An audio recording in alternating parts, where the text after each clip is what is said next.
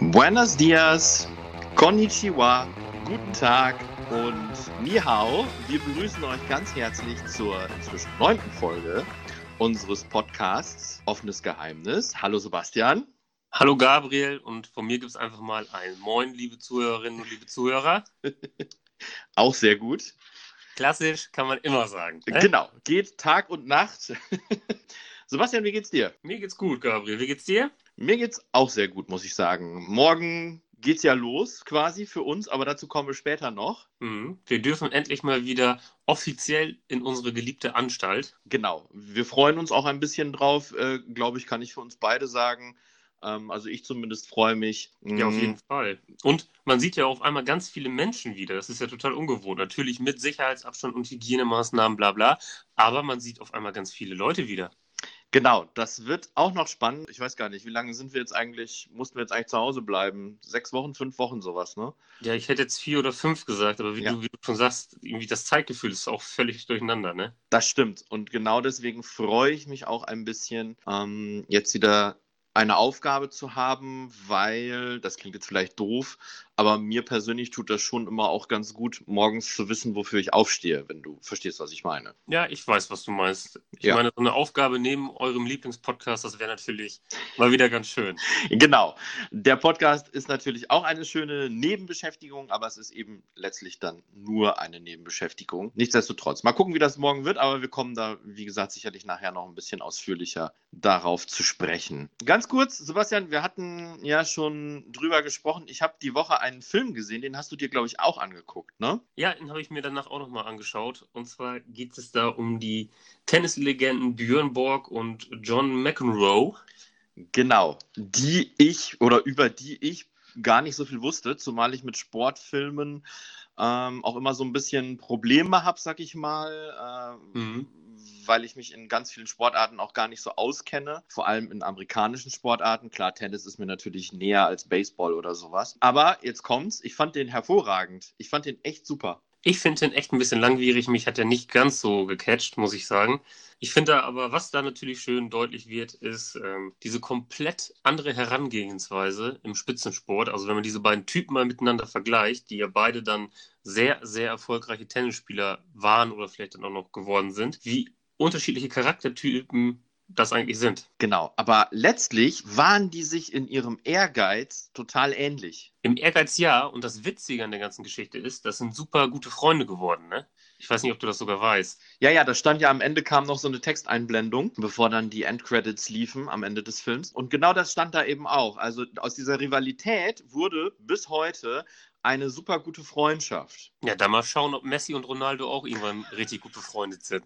Stimmt, die können sich auch nicht ab, ne? Ja, wobei das natürlich auch, ja, was heißt nicht ab, aber ich glaube schon so ein bisschen bewusste Rivalität ist und auch von den Medien natürlich gerne genutzt wird und wo es dann, sage ich mal, darum ging, bei Barca und Real zu spielen, so sowieso schon so ein bisschen diese spanischen Klassikos, ne? also diese äh, große Rivalität. Und dann kommt natürlich noch hinzu, Messi ist ein Adidas-Mensch und Ronaldo ein Nike-Mensch. Also du hast da wirklich komplett diese Kontroversen gegeneinander, diesen permanenten Wettkampf. Ne? Genau, und hinsichtlich der beiden Clubs, die du gerade genannt hast, äh, Real Madrid, wo Ronaldo ja wirklich lange gespielt hat, und Messi, der seit ewigen Zeiten bei Barca spielt, kommen ja auch noch, sag ich mal, zwei verschiedene Ideologien, die so ein bisschen aufeinandertreffen. Ne? Also Real Madrid als Barcelona. Ich weiß gar nicht warum, aber irgendwie ähm, finde ich, hatten die immer schon die cooleren Spieler, sind ja auch ultra erfolgreich im internationalen Geschäft und so. Aber man kann, glaube ich, schon sagen, dass die so ein bisschen mh, hm, für unterschiedliche Charaktere und Typen vielleicht auch stehen, ne? Ja, also ich glaube, für das etwas schönere Spiel an sich oder als solches, auch mit verbunden mit dieser Jugendarbeit und was mehr so dieses Baskische auch, ne? Also wir sind so eher eine große Familie, die haben da auch so, ein, so eine Art Leitbild. Ne? Das ist so dieses eine auf dieser Barca-Seite und das andere ist so dieses galaktische, königliche, erhabene, ganz in weiß. Und von mir aus kaufen wir die besten Spieler der Welt, auch diesen Anspruch zu haben, dass bei uns die Besten sind. Ne? Das ist natürlich schon so dieser Gegensatz. Ja, genau. Und ähm, ja, was du auch schon sagst, also Real Madrid, ich glaube, die sind ja hoch verschuldet, ne? Ich weiß es ehrlich gesagt gar nicht mehr. Also es gab mal eine Zeit, da waren Barca und, und Real beide hoch verschuldet, aber hin und wieder hat dann ja auch mal der spanische König zum Beispiel Real Madrid dann das Trainingsgelände geschenkt oder ich glaube, abgekauft für die Schulden und zurückgeschenkt und ach, da gab es schon die, die wildesten Sachen gab es da eigentlich immer schon. Das wusste ich gar nicht. Das ist ja krass, aber gut, dann merkt man eben, das sind die Königlichen, wie du gerade schon richtig gesagt hast, ne? Dass sie dann aber auch wirklich so vom spanischen Königshaus unterstützt werden, das habe ich nicht gewusst. Das ist krass. Ja, und, und beide Vereine haben ja dann auch irgendwie so richtige Baulöwen als Präsidenten. Dann können die natürlich auch ein bisschen einkaufen und so weiter. Ne?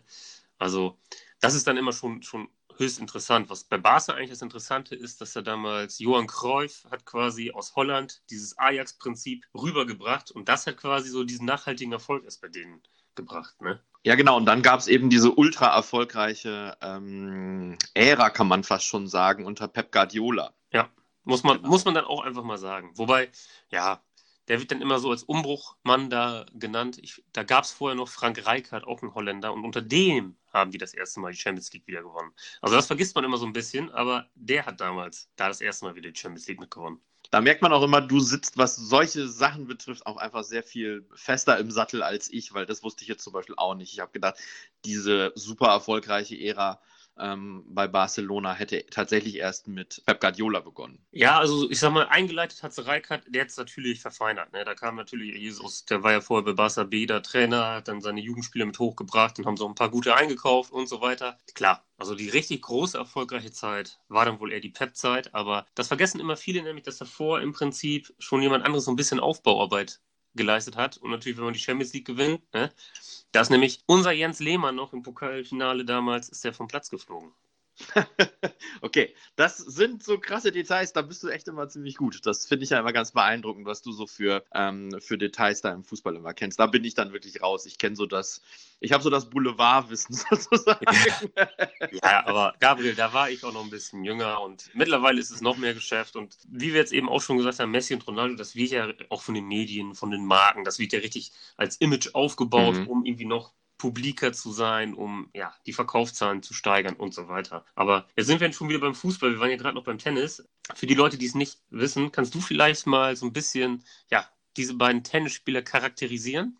Ja, ich kann es mal versuchen. Also ich wusste natürlich auch nicht viel über diese Rivalität zwischen Björn Borg, einem, ich glaube, dem erfolgreichsten, erfolgreichsten schwedischen äh, Tennisspieler und dem Amerikaner New Yorker Joe McEnroe.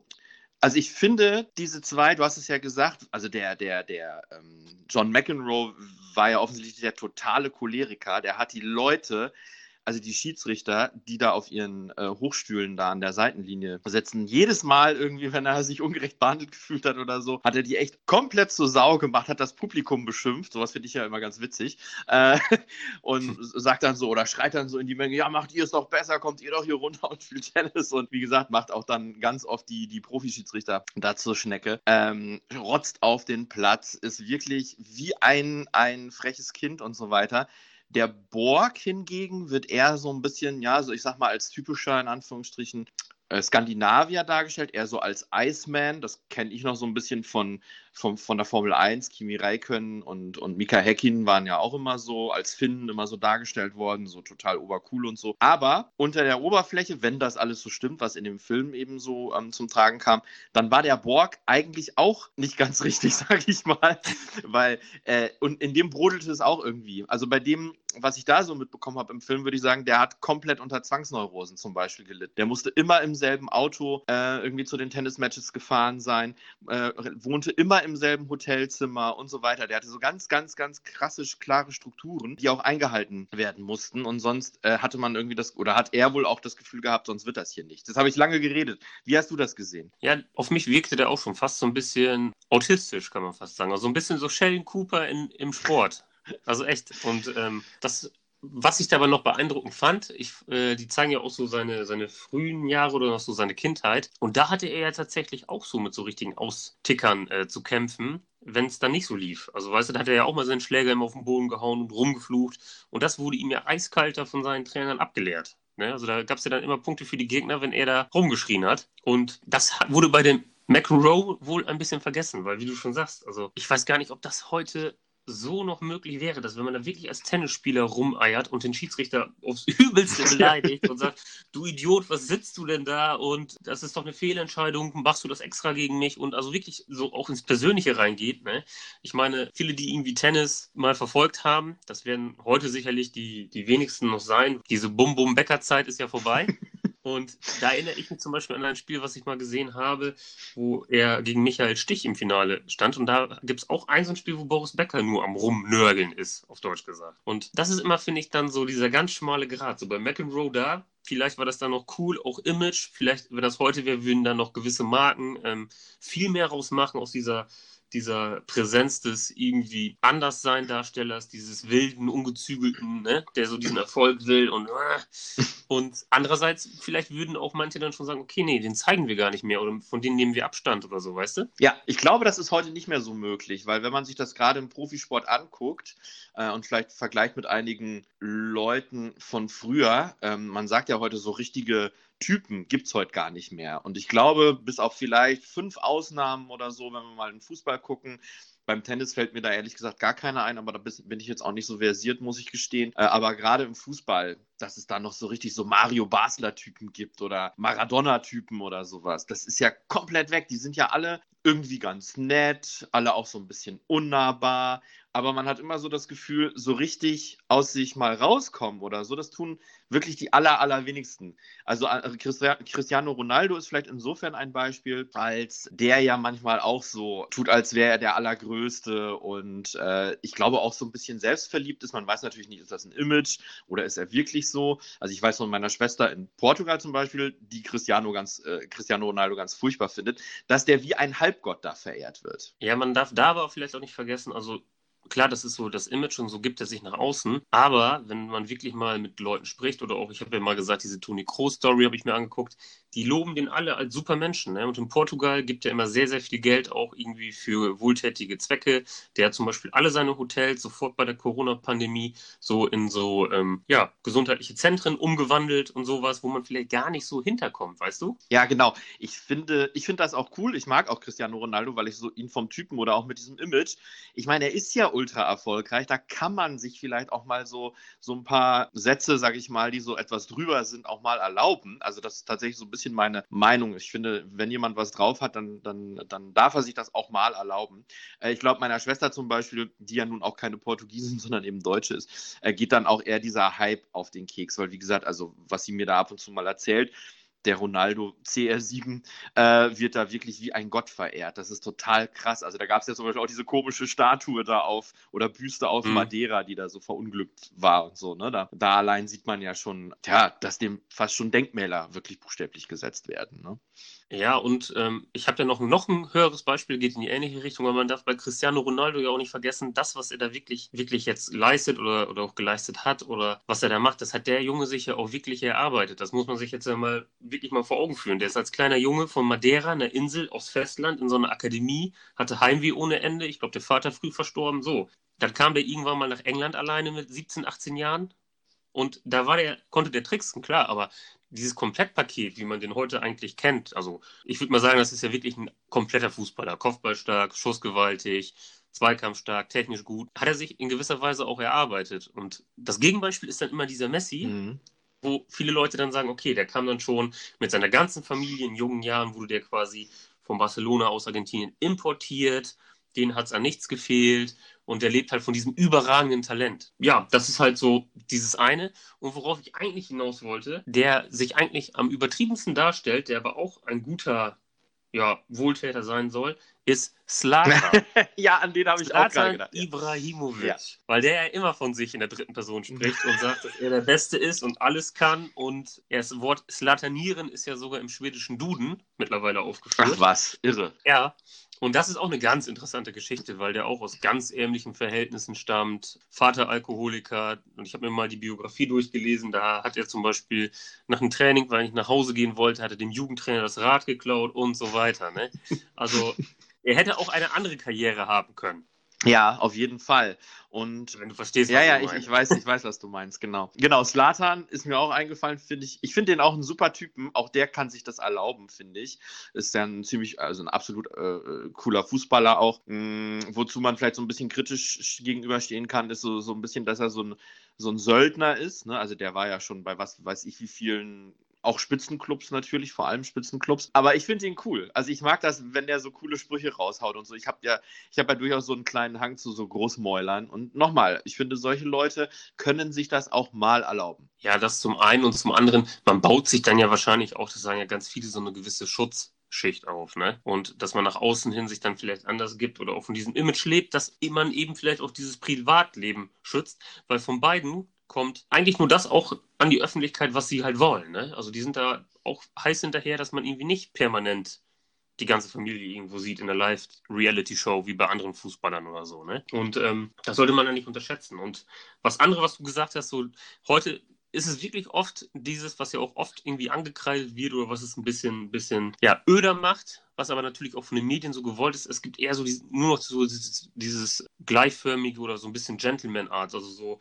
zum Beispiel Roger Federer im Tennis ist ja so ein super Gentleman. Der ist aber, glaube ich, auch einfach so, weißt du, der ist erfolgreich, der hat seine Werbeverträge und im Fußball ist so richtig dieser Mainstream ausgebrochen. Mhm. Was natürlich auch von den Medien gemacht wird.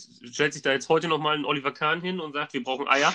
Ich glaube, das wäre nicht mehr so interessant für die Leute, weißt du? Da wird einfach in jedem Spiel, danach werden irgendwie die gleichen Fragen gestellt oder die gleichen Antworten gegeben. Eigentlich will man ja so ein bisschen diese Mario Baslers oder Effenbergs mal wieder haben, ne? Dass man mal so einen dummen Spruch hat und was weiß ich, irgendwie mal einen Ausraster live mitkriegt, dass es irgendwie authentisch bleibt, ne? Genau, also so Typen wie Lothar, du hast es auch schon gesagt, wie Effenberg, wie Basler und wie sie alle hießen, ähm, die fehlen so ein bisschen, weil, ganz richtig, ne? Es ist alles, es ist so ein bisschen wie unsere die Tage bei uns in den letzten fünf Wochen alles sehr gleichförmig im Fußball inzwischen äh, oder generell wohl auch im Spitzensport. Und das ist echt schade. Also, oder auch wenn ich so an Handball denke, da gab es auch diesen gepiersten, tätowierten Typen, wie hieß der nochmal? Genau, Stefan genau, Kretschmer. genau.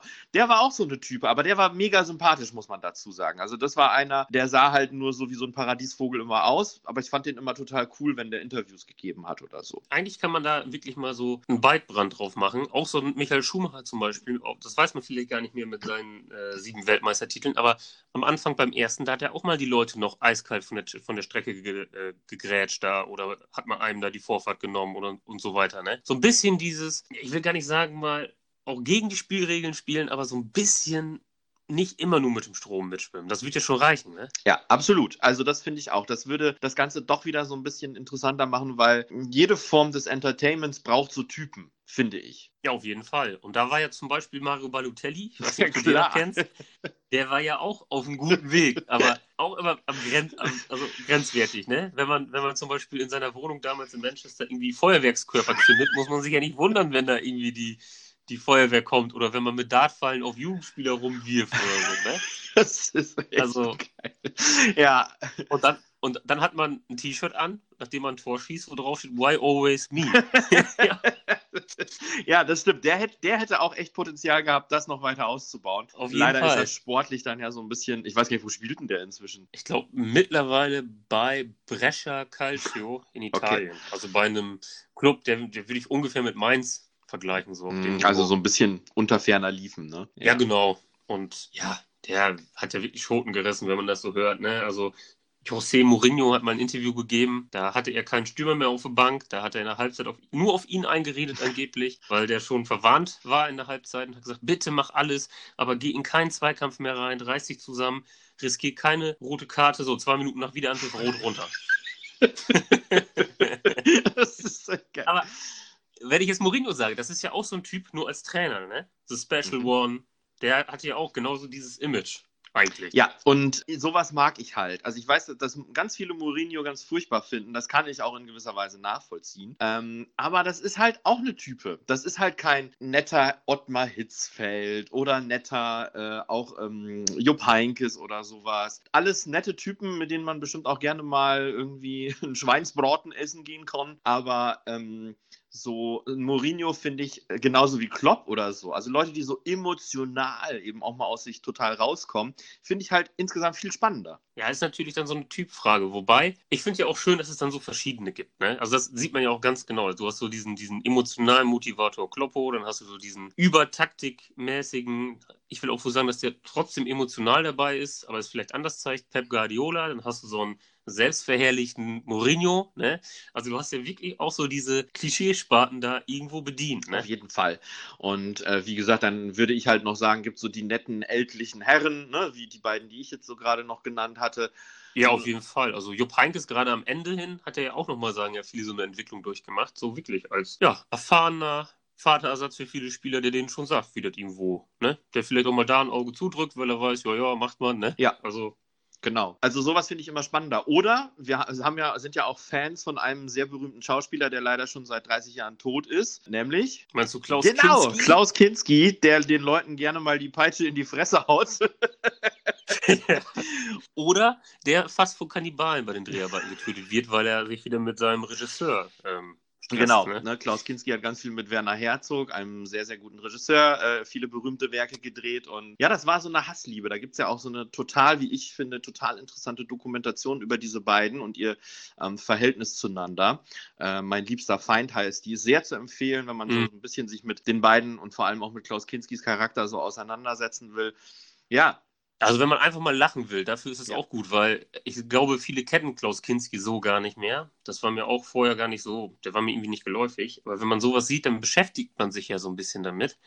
Und wenn man bei YouTube Talkshow Klaus Kinski eingibt, dann findet man auch zahlreiche. Und ich habe aber, glaube ich, noch keine gefunden, die er auch beendet hat. ja, das stimmt. Das stimmt. Der hat gerne mal Interviews gesprengt oder hat sich, ich weiß noch, in der NDR Talkshow damals an Alida Gundlach rangemacht und sie immer bestatscht und so weiter. Und oh Gott, oh Gott, oh Gott. Das war echt ein irrer Typ. Und ey, wenn du dir so heute sowas angucken würdest, und du würdest halt, ich glaube, also man kann sich das heute gar nicht mehr vorstellen, gerade so in, in Zeiten von MeToo und so weiter, was ja auch alles gut ist, dass äh, Frauen heute viel mehr auf ihre Rechte vielleicht auch pochen und auch mehr geschützt sind vor solchen Typen, sage ich jetzt mal. Aber das sozusagen als Dokument seiner Zeit dann auch zu sehen und als auch Typen seiner Zeit, das ist schon echt interessant. Ja, wobei viele ja auch immer sagen, der war Wahnsinn und so episch und Hammer. Ich finde ganz ehrlich Psychopath. Das ist in meinen Augen der einzige Begriff, der wirklich zutrifft, muss ich wirklich sagen. Ja, bei äh, Klaus Kinski weiß man immer nicht, war der wirklich so?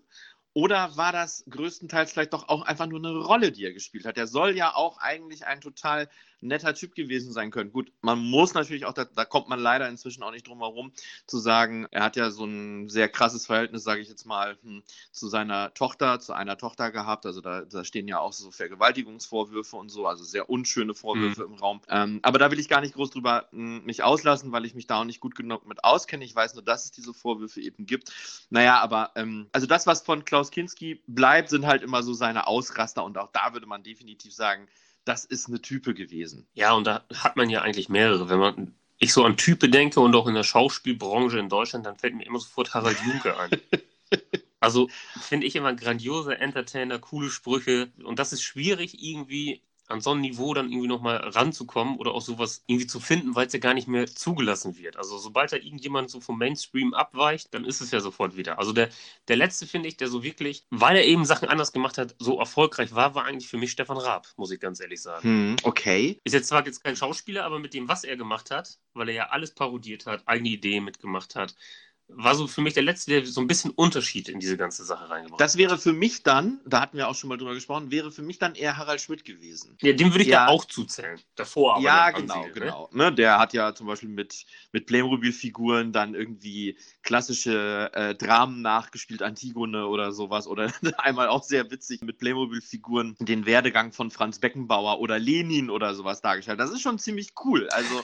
Das sind schon ganz ja. geile Ideen und wie du sagst, das sind so Dinge, äh, damit haben sich die beiden dann sicherlich eben auch abgesetzt. Das, das stimmt auf jeden Fall. Wo du jetzt Harald Schmidt ansprichst, ich habe da auch letztens mal eine Talkshow noch von gesehen. Und zwar kennst du noch Christoph mhm. Schlingensief? Das war ja auch, ich nenne es mal ein Künstler, der wohl aufstreben war, weil er auch interessante Ideen hatte, der ja auch komplett gegen diesen Strom einfach geschwommen ist. Der war ja erstmal gegen alles. Der ist ja dann leider auch, glaube ich, an einem Hirntumor relativ früh gestorben. Und der hat sowas gemacht wie zum Beispiel Freakstars 3000.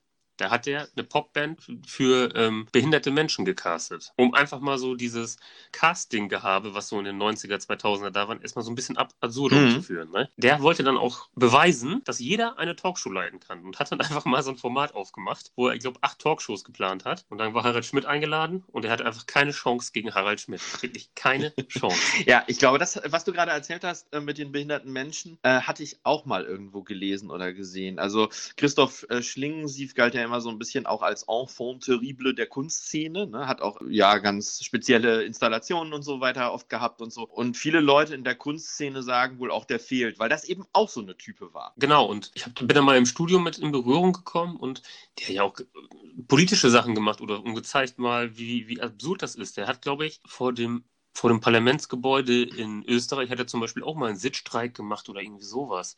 Also, oder einen Container hingestellt, glaube ich sogar, so Big Brother-mäßig oder so. Also völlig verrückte Sachen, wo man auch so denkt, stell dir mal vor, bei uns vom Reichstag steht jetzt auf einmal von einem Künstler ein, ja, so ein Container und dann ist da Big Brother für Arme drin. ja, genau. Ja, aber ich finde, wenn man schon so darüber redet, du merkst schon, ne? Also, das sind alles Leute, die, ich sag mal, in der Vergangenheit eine Rolle gespielt haben. Jetzt ja. fallen einem echt nicht mehr viele Leute ein, die noch solche Typen, solche Marken regelrecht sind. Nee, ich glaube auch, das liegt daran, ähm, ich will auch keinem irgendwie zu nahe treten, aber zum Beispiel so Joko und Klaas, die natürlich auch witzige Sachen gemacht haben, die machen dann aber jetzt die witzigen Sachen so weiter, weil die, also weil die ja auch merken, es kommt an. Aber ich glaube, so ein Schlingensief oder so, den ging es ja auch gar nicht darum, dass er ankommt, das war schön für ihn, dass er ankommt, aber er wollte ja immer weiter polarisieren und so, ne? Ich glaube, das war so dieser innere genau. Antrieb. Und das hast du so jetzt nämlich. Ich glaube, mehr was du sagst, das Wort polarisieren ist hier ganz wichtig. Ich habe fast den Eindruck, dass viele Menschen oder viele Stars, gerade auch in der Sportszene und so weiter, gar nicht mehr polarisieren dürfen. Die dann von ihrem Manager, ihrem Agenten, weiß der Geier was gesagt bekommen, hör mal, du musst hier den netten Schwiegersohn-Typen spielen sozusagen, ja, weil dann kommst du am besten an. Wohingegen dann ich vielleicht sagen würde, boah, ich würde mich total freuen, wenn da mal Leute wären, die auch mal ein bisschen auf den Busch klopfen. Ja, und sowas gibt es ja heute gar nicht mehr. Also muss man ja wirklich sagen, du sprachst ja eben den Fußball an. Wann hat man jetzt das letzte Mal gehört, dass sich irgendwie ein Fußballer in der Disco geprügelt hat? Also nicht, nicht, dass ich das heraufbeschwören möchte, aber so zu Baslers Zeiten war das ja gang und gäbe, so alle drei, vier, fünf Wochen, so im P1, da war ja was los. Und da hat er ja auch schon mal gesagt, ein Typ, natürlich werden die dann ja auch provoziert. Ne? Also der hat dann immer seiner Freundin Gläser auf die Füße geschmissen. Und dann hat Basler ihm gesagt, einmal noch mein Freund, dann gibt's ein paar. So. Wer wird dann aber natürlich irgendwie rausgeworfen, klar, Vorbildfunktion und so weiter. Ne? Aber das ist ja auch so dieser Punkt, was dann auch viele Fans meinen, wenn sich diese Stars da warm laufen und so weiter. Da fallen ja oft echt herbe und krasse Beleidigungen. Die meinen ja, durch ihre Millionengehälter sind die quasi dazu irgendwie genötigt, das hinzunehmen. Das müssen die halt dann über sich ergehen lassen, weißt du? Und das ist ja wieder auch so ein Punkt, okay, wo man jetzt so ein bisschen mitspielen muss, kann, darf und so weiter. Ne? Müssen die sich alles gefallen lassen, inwieweit und ja, so weiter. Genau, ne? da fällt mir übrigens, wo du das gerade gesagt hast, fiel mir noch der Dönerwurf ein. Das war vielleicht so der letzte große Skandal. ja. Der Dönerwurf von, äh, ich komme jetzt gerade nicht auf seinen Namen, hilf mir. Kevin, Kevin Großkreuz. Groß, ja. Fischkreuz. genau. Kevin Großkreuz Dönerwurf. Und, und, er hat in die Hotellobby gepisst. Das darf man nicht vergessen. Als Weltmeister später, ja. Ja, weißt du, sowas, es hört sich ja erst irgendwie blöd an oder man denkt mir auch, was ein Idiot. Aber das macht es doch eigentlich aus. Also nicht, dass jetzt jeder da in die Hotellobby pissen soll, aber dass man mal so ein bisschen, weißt du, dass man merkt, okay, das sind auch halbwegs noch normale Menschen und nicht, die müssen sich jetzt nicht nach ihrem Verhalten Kodex, Kodex da äh, verhalten, damit der Berater noch zwei Millionen mehr kriegt, wenn er ihn verkauft. Ne? Wobei ich jetzt gerade überlege, ob es noch so normal ist, wenn man mit einem Döner wirft oder in, in eine Hotellobby äh, schifft. Aber ich weiß, was ja, du. Ja, ja, du weißt, wie ich es meine. Sagt dir Eric Cantona noch was? Das war auch ein sehr durchgeknallter Franzose. Auch so ein Typ, so ähnlich wie Ibrahimovic, kann man sagen. Und der ist zu Manchester United gewechselt. Das Markenzeichen von ihm war, dass er immer mit hochgeklappten Kragen gespielt hat. Also quasi wie so ein französischer General. Und das war ein Bombenfußballer. Und da kam es nämlich irgendwann auch mal zu einer interessanten Sache. Und zwar wurde der, ich glaube sogar bei einer Auswechslung von einem gegnerischen Fan beleidigt. Der hat sich umgedreht und ist mit einem Kung-Fu-Tritt in den Mann reingesprungen. Der wurde natürlich auch sechs Monate gesperrt und so weiter. Aber Jetzt muss man überlegen, dieser Mensch wurde zum Jahrhundertspieler von Manchester United gewählt. Kein Bobby Charlton oder so, ne? sondern er. Kein, kein, ähm, keine Ahnung, wer da noch so war. Es war natürlich relativ gute Spieler, aber ja. er. Also das zeigt ja auch wieder so ein bisschen, dass diese polarisierten Leute natürlich auch irgendwie Genau ankommen. das ne? ist es eben. Also, dass man wirklich sich fast in unseren gleichförmigen Zeiten, wo alles weichgespült so ein bisschen scheint, dass eben solche Typen dann auch mal wieder herausstechen. Ja. Und das, was du eben noch von deiner Schwester gesagt hast, finde ich ja auch ganz wichtig. Es gibt bei Ronaldo, zum Beispiel jetzt, gibt es kein Egal. Entweder man findet ihn gut oder man findet ihn scheiße. Aber es gibt niemanden, der sagt, ja, ist mir eigentlich egal. Oder, pff, weißt du, so, nach, also wenn man sich wirklich mit diesem Typen auseinandersetzt, es gibt entweder für oder dagegen. Aber es gibt keinen, ja, weiß ich nicht. Wie es zum Beispiel bei, vielleicht bei einem Leon Goretzka. Jetzt als Beispiel, weil das einfach auch, finde ich, ich finde das ein super sympathischer Typ, aber der polarisiert halt so nicht. Aber weißt du, so ein, so ein normaler Mensch einfach, in Anführungsstrichen, der Fall wäre. Da würdest du sagen, ja. Genau, und dann war es das so, aber ne? auch. Punkt. Der ist ganz nett. Ja. Ja. Ja. Wo wir jetzt gerade noch beim Sport, darauf möchte ich noch kurz zu sprechen kommen. Wie stehst du heutzutage zu Boris Becker, der ja ultra erfolgreich war? Jeder kannte, glaube ich, bis heute kennt man eigentlich den Namen Boris Becker und verbindet ihn mit den Wimbledon-Siegen und so weiter. Einer der besten Sportler sicherlich aller Zeiten in seinem Bereich im Tennis, der jetzt aber ultramäßig abgestürzt ist, ne? mit Insolvenz und 20.000 verschiedenen Ehen und so weiter und so fort. Ich finde sowas ja immer ganz traurig. Also äh, Boris Becker tut mir eigentlich nur noch leid, muss ich sagen. Genau an das habe ich gerade auch gedacht. Er tut mir leid. Er tut mir wirklich leid, weil er hat ja auch wirklich was geschaffen damals oder geschafft mit 17 Jahren und das war ja auch wirklich so dieser Tennisstart. Ne? Ich habe ja eben schon gesagt, zu Bum Bum Becker Zeiten oder Bum Bum Boris, das war ja sein Spitzname, der war ja wirklich krass gut und hat auch wahrscheinlich auf ultra viel verzichtet, um so gut zu sein. Und wenn man jetzt sieht, ich habe da mal so ein Video von gesehen, wie er heute auch geht. Ne? Also das sind ja auch so, so körperliche Folgen. Ne? Also der hat seine Knöchel eigentlich völlig im Eimer. Das ist wirklich ein Invalide, das trifft es eigentlich. Und natürlich diese anderen Geschichten mit seinen Scheidungen und dass er insolvent ist und dass er trotz seiner Millionen auf dem Konto sich irgendwie nicht in London mal eine Wohnung gekauft hat, sondern immer irgendwie, ich glaube, für 100.000 Pfund im Monat da eine Wohnung bezogen hat. Da sieht man ja auch irgendwie, dass der arme Mann leider wohl dann ziemlich Ja, falsch genau. war. Und mh, was man vielleicht auch sagen muss, da muss man immer so ein bisschen vorsichtig sein, da sage ich auch mit aller Vorsicht, aber dass das vielleicht dann auch nicht immer die allerhellsten Typen sind, ne? die dann äh, sich eben auch gut reinlegen lassen, sag ich mal. Ne? Ja, also Hans Meyer zum Beispiel, auch Fußballtrainer, sitzt noch im Präsidium von ähm, Borussia Mönchengladbach. Der ist auch so ein bisschen polarisierend und der hat ganz klar gesagt, du, in jeder Fußballmannschaft gibt es zwei, drei, die ohne Fußball Mhm. unter der Brücke schlafen würden. Und so ist es vielleicht auch in anderen Sportarten. Und, und was vielleicht noch bei vielen dazu kommt, ist, wenn die diesen Alltag nicht mehr haben oder diesen Starbonus oder dieses, diese Berufung, Tennisprofi, Fußballprofi zu sein, es fallen ja auch viele danach einfach Mhm. in ein Loch, weil das ganze Leben ändert sich. Die wissen ja gar nicht, wie ein normales Leben funktioniert, weißt du? Ja, äh, das, das, das klingt jetzt ein bisschen komisch, wenn ich das so sage, aber das merke ich ja immer schon oder habe ich jetzt sogar gemerkt in diesen fünf Wochen. Ich denke mir ganz oft, der Mensch braucht auch irgendwie eine sinnvolle Aufgabe. Also es ist natürlich schön, dass man dann auch mal ein bisschen länger ausschlafen kann oder wenn wir uns äh, Sommerferien angucken, dann kann man ein bisschen verreisen und man kann so in den Tag hineinleben. Alles schön und gut, aber eben dann auch immer mit dem Blick auf, es sind ja sechs Wochen und dann geht es auch wieder los und dann ist man auch wieder unter Strom und dann, was ich ganz zu Anfang schon sagte, dann weiß ich zum Beispiel auch, wofür ich morgens aufstehen sollte und das dann eben auch tue. Ne? Also das sind so Dinge, es gibt ja zum Beispiel auch viele Leute, die in Rente oder Pension gehen oder so, die dann auch erstmal in so ein tiefes Loch fallen. Natürlich ist es was ganz anderes, ob ich vorher im Finanzamt vielleicht gearbeitet habe oder Spitzensportler oder anderer Prominenter war oder, oder, oder was auch immer. Aber ich glaube, im Großen und Ganzen ist, gilt das für jede Berufsgruppe. Also jeder braucht irgendwie eine sinnvolle Aufgabe und irgendwann fällt man vielleicht dann in ein tiefes Loch und weiß dann erstmal gar nichts mit sich anzufangen. Und die einen fangen dann vielleicht an, Golf zu spielen oder Modellflugzeuge zu bauen oder weiß der Geier was. Aber jeder, jeder braucht dann irgendwie so einen Ausgleich wieder. Ne? Ja, ich glaube, so ein bisschen das Problem, du sprachst ja die Sommerferien an, da weiß man ja, sechs Wochen und dann geht's los. Also man hat ja diese, diesen nächsten Step einfach wieder. Und was wir jetzt ja auch so ein bisschen hatten, und ist diese Ungewissheit. Und das haben ja diese Leute, die du gerade ansprachst, dann wahrscheinlich auch. Und wenn ich jetzt gerade in heutiger Zeit Fußballprofi war und sage ich mal, wirklich ab 14 Sportinternat wurde mir mein Leben quasi vordiktiert. Es wurde mir auch alles abgenommen. Ich musste mich um nichts kümmern. Und jetzt höre ich mit 33 auf. Erstmal weiß ich gar nicht mehr, was ich tun will. Zweitens weiß ich gar nicht, wie das funktioniert. Ja, und dann wird es natürlich interessant. Ne, da kann man natürlich wirklich mal in so ein Loch fallen. Ne? Vor allem, wenn man dann wirklich, wie du schon sagst, nicht so eine sinnvolle Tätigkeit mehr findet. Das wird natürlich schwierig. Dann muss man natürlich schauen, wenn man zum Beispiel Dieter Bohlen sieht, ne?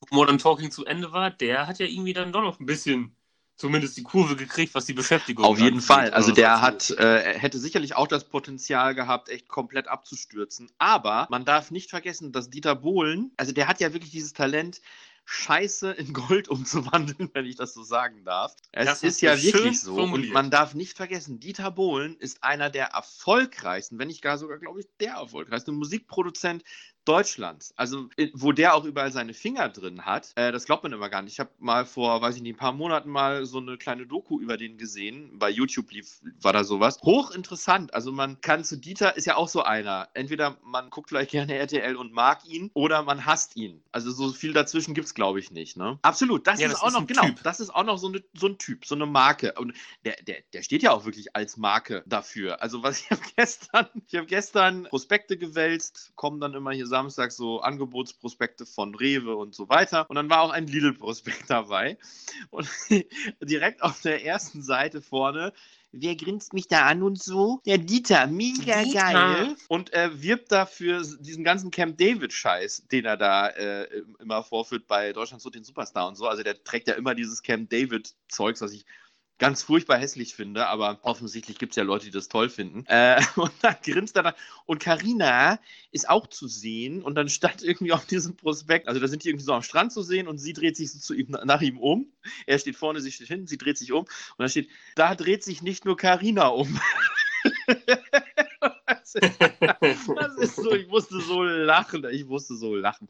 Aber genau, was du eben sagtest, ne? Dieter ist halt einer, der polarisiert, aber trotzdem auch irgendwie, also ich finde, bei Dieter hat man so ein bisschen das Gefühl, das ist zwar ein Spinner, aber trotzdem so ein bisschen auf dem Boden geblieben. Also der ist so, der hat do, doch noch so ein bisschen was Nahbares und trotzdem polarisiert er. Ich kann das schwer beschreiben, aber ich glaube, du weißt, was ich meine. Auf jeden Fall. Und es gab ja auch mal so Dieter den Film als Zeichentrick. Und da wurde ja auch sofort gesagt, hier, mit seiner hohen Kante, ne? Ein Schönes O- Oberregal, wo dann sein ganzes Geld drauf lag und so. Ja, der hat halt auch, muss man ja ganz ehrlich sagen, ne? Immer, wie du auch schon sagtest, einen richtigen Riecher gehabt. Das war selber jetzt nie so. Ich würde jetzt mal behaupten, ähm, der größte Musiker, alleine wegen seiner Stimme her. Die ist natürlich jetzt nicht so stark, aber schon damals hat er sich Thomas Anders von Nora ausgeliehen. Ne? Und der hat halt eine Bombenstimme. Modern Talking ist durchgelaufen. Dann war der, glaube ich, schon bei, bei russischen Musikern war der irgendwie Mitproduzent. Selbst bei Andrea Berg hat er irgendwie Schlager mitproduziert. Ich glaube auch nicht, dass so Formate wie DSDS irgendwie erfolgreich geworden wären oder auch das Supertalent oder so, was da jetzt irgendwie in der 20. Staffel läuft, wenn er da nicht sitzen würde und ab und zu mal seine markigen Sprüche raushaut. Der vertritt halt auch das, was er vertreten möchte und ähm, das ist es halt. Was ja auch interessant ist, so von diesem Privatleben, ne? Ich sag jetzt mal, nach, vor allem nach dieser Nadel- und Feldbusch-Geschichte, hört man da ja auch nicht mehr so viel, was irgendwie nach außen dringt. Also da schützt er natürlich Ja, auch sehr das stimmt. krass, Dieter ne? ist, man hat so ein bisschen das Gefühl, im Privatleben ruhiger geworden. Offensichtlich hat er mit Carina jetzt die, die Traumfrau gefunden und äh, man gönnt es ihm von Herzen, weil er braucht ja doch auch einige Anläufe. Ich weiß, wovon ich spreche. Aber es ist doch schön, dass ähm, Dieter jetzt irgendwie doch ein bisschen zur Ruhe gekommen ist im Alter. Ich meine, der ist ja, glaube ich, auch schon Anfang 60, ne? Mhm. Ja, doch, das meint man gar nicht, wenn er da so mit seiner Sonnenbrille auf diesem Lidl-Prospekt steht, aber der Mann ist Hast über du, 60. hast du den Prospekt auch gesehen? Ich habe ihn auch Das gesehen. ist echt sensationell. Hervorragend. Ja, herrlich. Ja, ich wollte noch, ich wollte noch ganz kurz was richtigstellen. Und zwar, ähm, wir haben jetzt auch eine E-Mail-Adresse und zwar lehrerpodcast.gmx.de. Und ich habe Ach, schon eine E-Mail bekommen, Gabriel. Ja, oder wir haben eine E-Mail bekommen. Und zwar habe ich beim letzten Mal ja gesagt, dass dieses Scheibenschießen das erste Schützenfest im Jahr in Niedersachsen ist. Und ich war mir ja nicht ganz sicher. Und das ist im Emsland, es ist in Wettrup. Das hat mir eine ehemalige Schulfreundin von mir gesagt. Liebe Grüße an Lena. Und ich sollte doch bitte darauf hinweisen, dass es Gut, dann wäre das hiermit ja klargestellt. Vielleicht, Sebastian, kannst du noch mal ganz kurz laut und deutlich ähm, für alle ausländischen Zuhörer, Zuhörer noch mal kurz die E-Mail-Adresse. Hab ich wieder Vielleicht genuschelt? ging das einigen zu schnell. Also, wenn ihr uns auch schreiben möchtet, und zwar positives, negatives, Fragen, Themenvorschläge und so weiter, dann könnt ihr das tun. Und zwar haben wir eine E-Mail-Adresse für euch eingerichtet. Das ist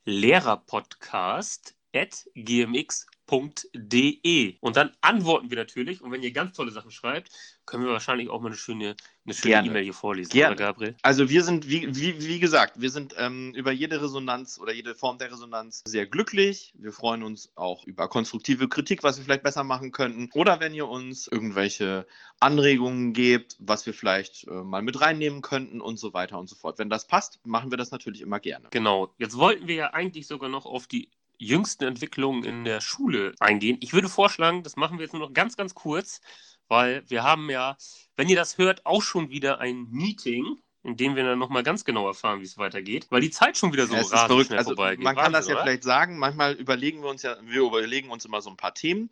Und es ist fast immer so, dass wir so sagen, wir beide, also Sebastian und ich, ah, hoffentlich reicht das, um die Zeit zu füllen und so. Und es ist so lustig, weil wir es immer hinkriegen, weil wir, ja, das immer ganz gut, glaube ich, verzweigen. Also wir kommen immer so ein bisschen vom Hundertstel ins Tausendstel, aber wir hoffen natürlich, dass ihr es trotzdem interessant findet. Also auf Deutsch, wir beide sind Quasselstrippen. Was man ja wahrscheinlich einerseits als Lehrer so ein bisschen sein muss, andererseits aber eben auch, äh, wenn man sowas wie einen Podcast betreiben möchte. Genau, also kurz für euch zusammengefasst, für Abschlussjahrgänge öffnen die Schulen sogar schon vor dem 4. Mai. Wir hatten das angesprochen, da sind wir ab äh, Montag in einer Woche wieder am Start.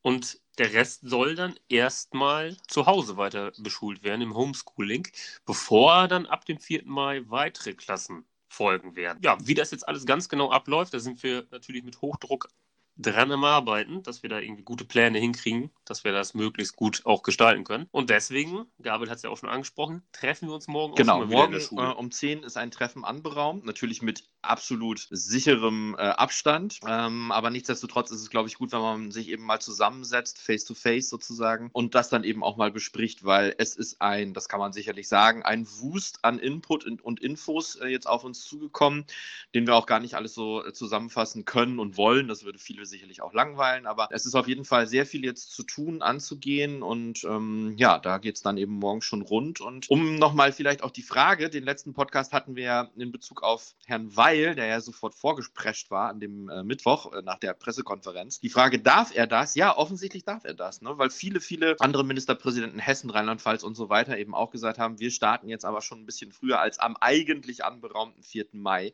Äh, wir waren da ja so ein bisschen irritiert, dass dann Herr Weil auf einmal sagte, 27. äh, April schon, aber ja, offensichtlich darf er das. Genau, er darf das. Vielleicht sollte man sich dann auch mal überlegen, wie man sowas kommuniziert, weil das natürlich nicht nur bei uns erstmal ein bisschen Verwirrung ausgelöst hat, sondern natürlich auch bei den Eltern und auch bei den Schülerinnen und Schülern, ne? Weil die ja auch denken, Herr 4. Mai, jetzt so, das ist, fand ich ein Ja, bisschen absolut, unglücklich, fand ich ehrlich auch. sagen. Also, ähm, ja, das, es war ja auch wirklich anderthalb Stunden oder so nach der Pressekonferenz direkt, dass Herr Weil da vor die Presse getreten ist und gesagt hat, okay, wir fangen jetzt am 27. April an. War sicherlich ein bisschen unglücklich und für viele verwirrend. Äh, ganz kurz noch, hast du gestern eigentlich mit Herrn Tonne telefoniert? Leider nein. Ich habe versucht, beim NDR durchzukommen, weil das hätte mich mal interessiert, aber es hat leider nicht geklappt. Ich habe nur irgendwann, irgendwann ein paar Fragen gehört, da war ein Fünfjähriger traurig, weil er jetzt Angst hat, dass er nicht in die Schule kommt. Ja. Aber Herr Tonne konnte ihn beruhigen. Gott sei Dank. Er kommt in die Schule.